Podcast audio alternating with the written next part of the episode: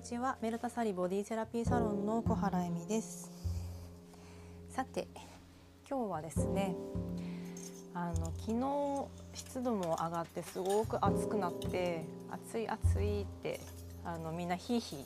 言ってたんですねうちの家族は。で、まあ、今朝レッスンが早朝にいつもあの6時から週に2回やっているものがあるんですけれどもその時にやはり皆さん重いだるいネガティブ習慣だったとか疲れが取れなかったとかっていうふうにおっしゃってたのでやっぱりちょっとここら辺であの夏の暑さ対策ですねに関してお届けしたいと思います。今日はちょっとあの洗濯物を畳んだり干したりしながらお話ししますので生活音もあの聞きながら楽しんでいただけたらと思います。洗濯機も回っておりますしあの大量のシーツも回っておりますしあの騒がしいですがよろしくお願いします。ではゆるまる時間スタートします。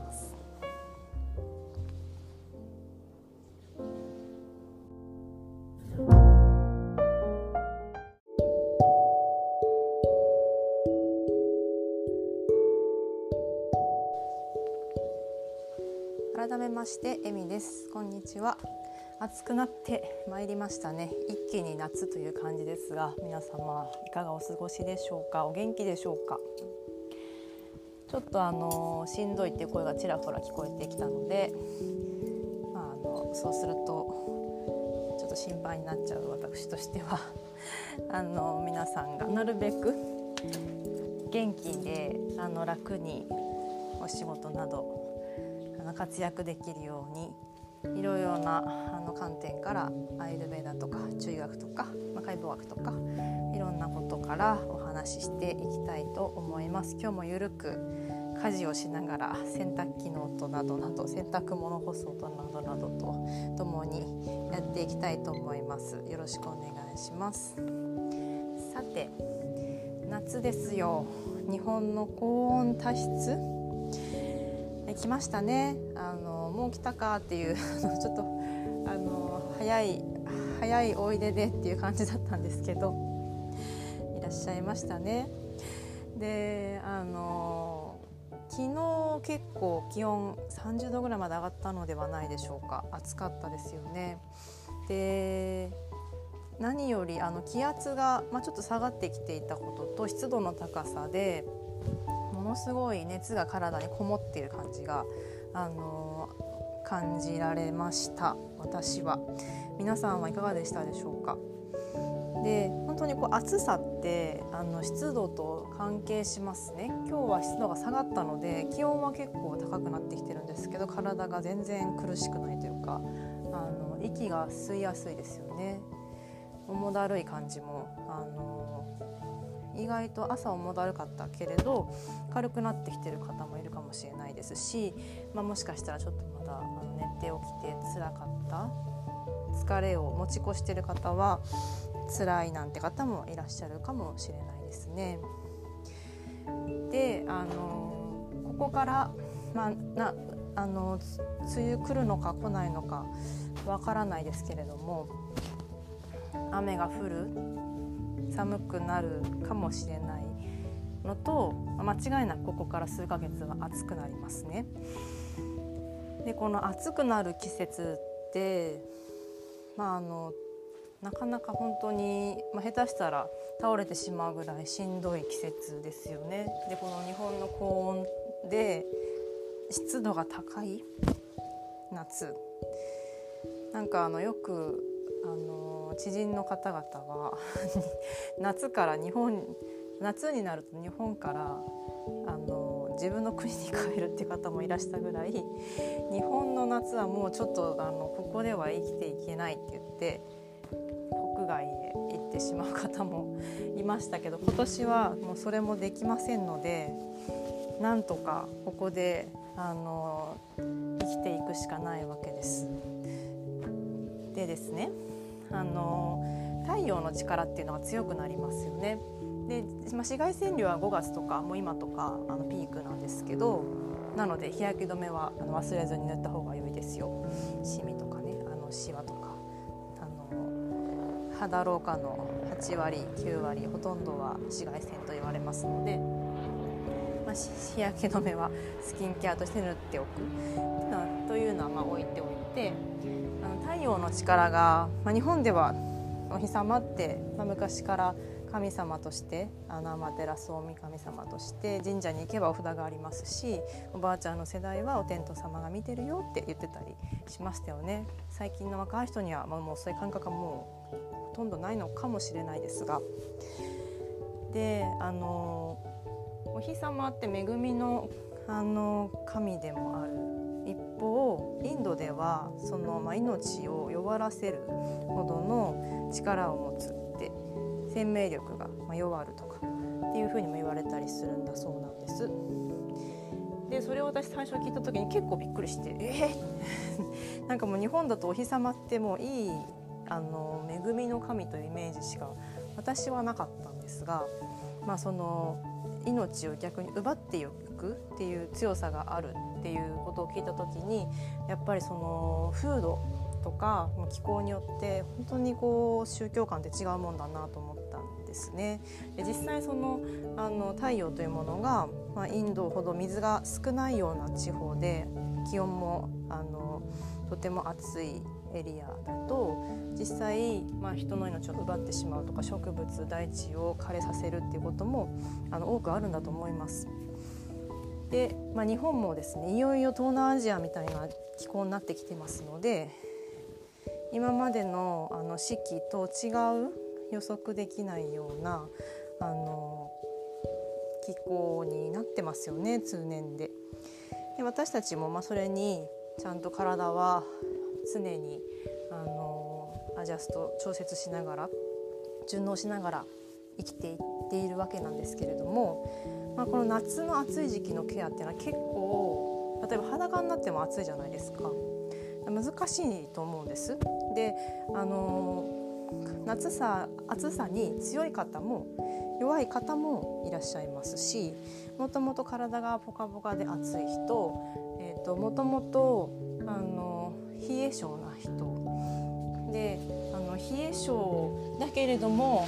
暑さに弱い人夏生まれ冬生まれとかで体の強さも違ったりするなんてこともあのベダで言われたりもしますのでその人が持っている体って、まあ、本当に体質論で分けられないくらいさまざまな個性を持ってます。まあ、ですが共通しているのはやはりあの、まあ、例年になく暑い夏になるでしょうし今年はマスクをするという、まあ、あの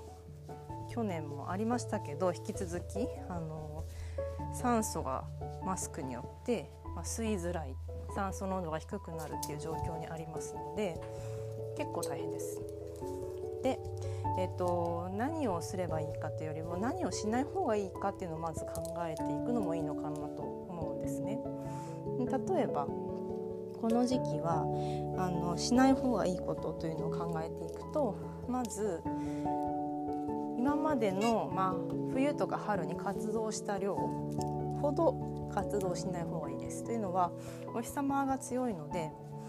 まあ、じあの東南アジア系の人とか暑い国の人ってゆっくり動いたり昼間ちょっと昼寝したりしてるんですけどあれは体力が持たないからだと思います。夏の日中の暑い時に冬と同じぐらい動いていったらもうしんどくて体力が持たないですよね。熱中症になっちゃったりするかもしれませんので、まあ、当たり前っちゃ当たり前なんですけどあの意外とあのお仕事は夏なんでじゃあ昼寝タイムしましょうとか言ってくれないので ご自分であの6割ぐらいの力で動いていく。特に体を動かしていく趣味とかあのいろいろ体を整えていく鍛えていく運動する時間がある方は朝早い時間もしくは、ま夕方の涼しくなれなるかわからないですけど涼しい時間日が落ちた後がおすすめです。お日様が高い時期っていうのはあのなるべく直射日光に当たりすぎることを、まあ、避けてであの運動体が熱くなることもできれば涼しい時間にすると良いと思います。そしてあの、まあ、もしその部屋の中だったら平気だろうと思われるかもしれないんですけど、まあ、気温が上がってるということは、まあ、体はちょっと汗をかいてますしエアコンの中で体力的にも少し落ちてきます。で夏がずっと、まあ、深まるというかあの本格的になってくればくるほどだんだんだんだんその体の中に熱が溜まってきますのであの今一番体の中にまあ、そんなに熱がなくて体が楽だけれど、まあ、ちょっと慣れていないのであの暑さがしんどい時ですがしんどいけれど実はまだ全然楽な時なんですよね。なので あの脅してるわけではないんですけど。でもあの食事とか飲み物とかで体のあの熱を上げるということをやめる。そろそろやめておくっていうのがいいと思います。例えばあの、私は結構生姜のお茶が好きだったりするんですけど生姜のお茶も最近は取ってない、まあ、取りたくないですけどね。あの取らないようにしてますしあの辛いものが好きな方唐辛子とかを常に食べてる方はそろそろ常にはやめておいた方が良いかもしれません。体が熱くなりすぎちゃいますね。あとは体を熱くするものってあの結構いろいろあるので揚げていきます。で食べ物食用場がアーユルベーダーでは結構あのいろいろと細かくあるんです。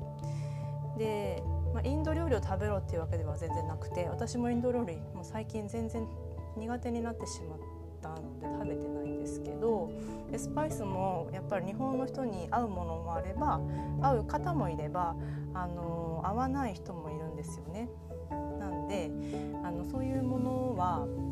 自分の体で一旦実験してみる何のケアもやってみてそれが正解だって正解を探すわけじゃなくて自分の体と照らし合わせて自分には合ってるか合ってないかっていうのを感じてみてください。それが分かんないって方は、まあ、体の感覚がだいぶ鈍くなっちゃってるよってことなので体の感覚に磨いてください意識を体にも向けていきましょうではいきますね。えー、とまず、まあ、さっきもちょっとお話ししましたが冷たいものを食べたり生野菜もこの時期は良いです。でスパイシーじゃないもの今も言いましたけど食べる。で、まあ、過度の油分とか、まあ、蒸気スチームしたものを避けます。で、まあ、塩もですね、あのー、汗が出るから取った方がいいかなと思うんですけど取りすぎると特に海塩って呼ばれる日本でよく使うお塩は体の熱を上げると考えているんですねアユルベダだと。なのであの塩の摂取最低限にした方が良いと言われています。でこの体の熱アユルベダでいうピッタっていうのは鎮静していくにはですね水を多く含んででジューシーなものっていうのがあのよくあります。であの例えば食べない方がいいものっていうのは辛いもの。でお酒とかお酢揚げ物。で酸味が強いピクルスとか乳製品ですね。ヨーグルトチーズなど。というのを、まあ、食べ過ぎないようにしてください。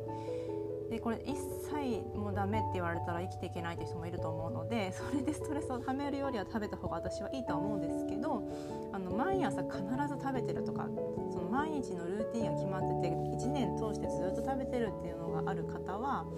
実は季節によっては体にはそのルーティンがよろしくない時もあるってことは知っといた方がいいと思います。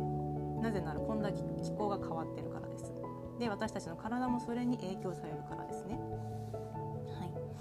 でえーとまあ、残り物とか、まあ、缶詰とか冷凍食品とか加工食品とか添加物が入ったものっていうものを、ま避けて新鮮であの、まあ、取りたてのまだその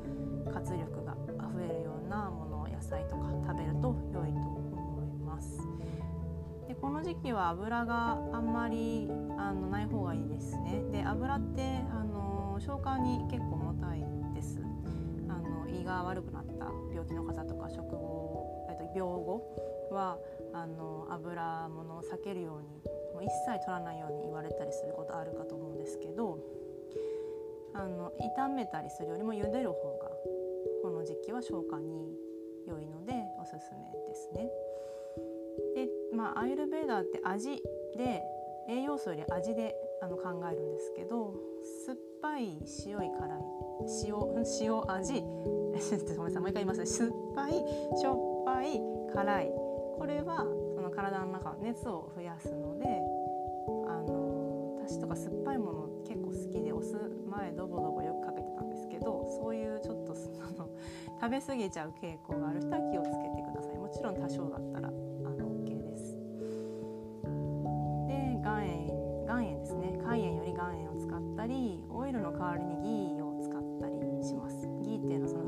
れる油です。でギーあのなんというか何回か私の周りでこう日本食にどうやって使ったらいいのか合わないって言って返されたこと結構あるんですね。特に年配の方。そういう方はあのひまわり油とかでもいいそうですので、まあ、ギーココナッツオイルひまわり油って体のあの、ね、体を熱くしないもの。というのが良いです。で体を熱くするって何だろうっていうことなんですけどあのまあトウモロコシとかアーモンドごま油ピーナッツオイルなどですねが体を熱くします。でこれは冬には最適なんですよね冬はもうごま油とかたくさん取るといいと思いますよく日本人の私たちが取るのはごま油かなと思うんですけどこの時期は本当に風味付けに時々取るくらいがいいと思います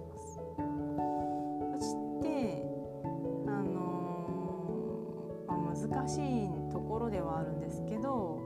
アイスクリームとか乳製品ヨーグルトとかを食べ過ぎない。難しいですよね。私もアイス結構あの好きでアイスが食べるって元気だって私は思ってるので あの暖かくなった時ぐらいしか食べないんですけど暑い季節の時々食べることはもちろんあります。でコツはもう私の場合は好きなものを好きな時に好きなけど食べるタイプなので何も罪悪感とか持たずに食べます。ただ毎日食べたくはならないですよね。なんで、まあ、割と体の調子に合わせて食べてます。あと、まあ、やりがちなのは夏に元気をつけようと思って肉を食べる。これですね。あの美味しいんですよ。美味しいですよね。牛肉とかさっと焼いて。美味しいんですけどあのやっぱりこう頻度が多いっていうのはやっぱり体のアンバランスというか、まあ、熱を出していくものなのでちょっと体が熱くなりすぎちゃうんです。で牛肉とかまあ、あのシーフードの代わりに鶏肉とか川魚だと体を熱くしないとは言われてます。とはいえあの全部これの通りは私はしてないですけど時々あのにしてますね牛肉を食べる頻度を下げてます。あとは、えー、野菜ここが一番バランス取りやすいとこだと思うんですけどもあの夏に美味しいトマトでえっ、ー、と酸味がある野菜とか、えー、ナスほうれい草かぶあたりで体をちょっと熱を出す野菜なのでちょっとこう水があるような野菜がいいですね、まあ、トマトだって水あるんですけど例えばウリ系です。オクラとか、えーと、かぼちゃアスパラインゲンブロッコリーキャベツきゅうりカリフラワーレタス。あと冬瓜。冬瓜は女性ホルモンのバランスにもとても良いですね。あとはまさやいんげんとか。あの玉ねぎとかも大丈夫です。ズッキーニもこの時期美味しいですね。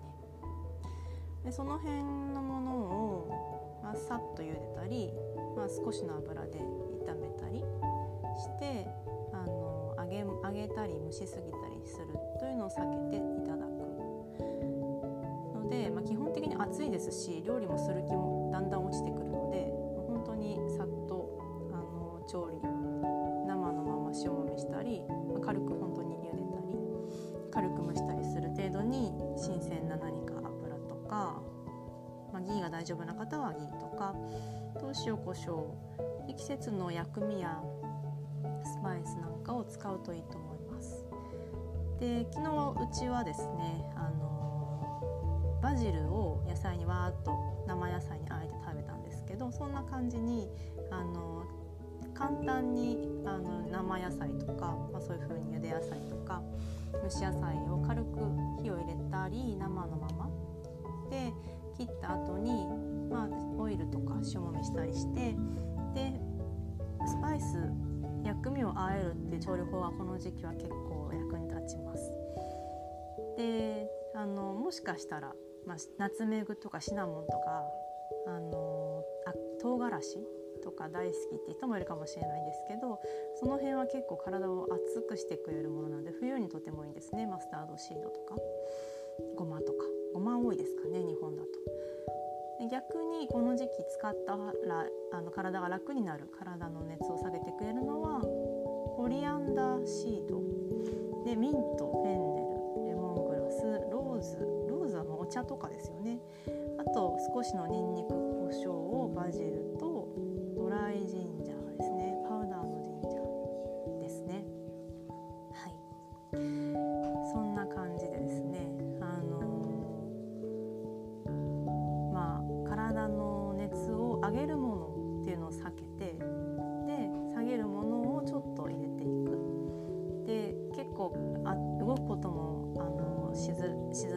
暑くてできづらくなってくるのでその食べ物や飲み物今のローズみたいなローズティーとかミントティーとかそういうあのお茶とかあとはレモングラスやコリアンダーシードを入れたものもおすすめですしそういう体をあの熱を下げてくれる飲み物を常飲するといいと思います。私はもうココナッツウォーターが大好きなのでこの時期はココナッツウォーターを箱で買っての常に飲んでます。パックだと生より美味しくはないんですけどでもあの東南アジアでは本当に熱がある時とかに出してくれたりするぐらい体の中のあのミネラル分とか電解質を整えてくれると言われます。もし味が好きであればですけど取ってみてください。であのこの時期睡眠の時間がだんだん減ってきますので夜更かししがちなんですけど夜更かしは、まあ、なるべくしすぎない。そして足が熱くなっちゃったとか頭が熱くなっちゃった時はフットマッサージとても良いです。ぜひやってみてください。ちなみに、えーと、私は最近レモングラスや、えー、ジュニパーベリーが入ったオガニックアロマのマーボコーさんというメーカーのオイルを使って足をよくマッサージしてます。足のほてり感とかあのももだるさなんかもとっても楽になるでそういうのを嗅いであの気持ちをすっきりさせるのもいいですし皮膚から塗布して体の中に回していく。そして排泄されるというのがあのアロママッサージのとても良い効果なので何でもいいと思うんですけどあのアロマのメーカーさんのものであの好きなものがあれば肌に塗れる良いクオリティのもののオイルマッサージマッサージオイルを使ったオイルマッサージをされると良いと思います。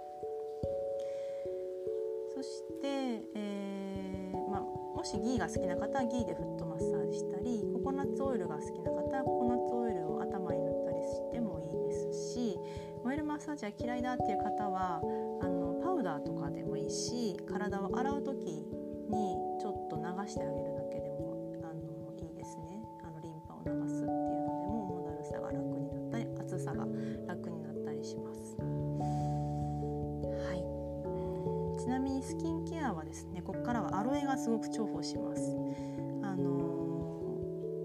私はよくもういつもマーボコーさんにお世話になってるので、えー、ラベンダーとミントが入ったアロエのジェルを、まあ、保湿にも良いですし体の